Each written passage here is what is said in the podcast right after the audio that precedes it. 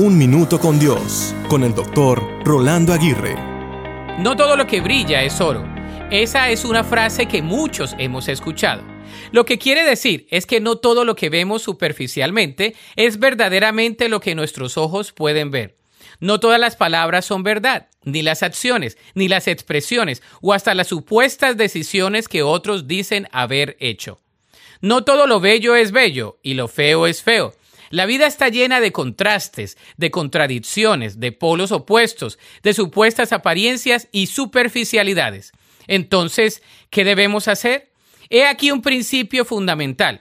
Debemos conocer a las personas por lo que son y no por lo que pueden llegar a verse o por la posición que suelan tener. En otras palabras, debemos conocer a las personas, pero más que todo debemos tratar de conocer su corazón.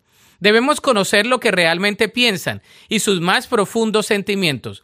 No nos debemos dejar llevar por las apariencias, porque éstas pueden llegar a engañarnos. Recordemos, no todo lo que brilla es oro.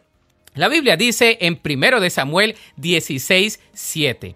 Pero el Señor le dijo a Samuel, no juzgues por su apariencia o por su estatura, porque yo lo he rechazado. El Señor no ve las cosas de la manera que tú las ves. La gente juzga por las apariencias, pero el Señor mira el corazón. Para escuchar episodios anteriores, visita unminutocondios.org.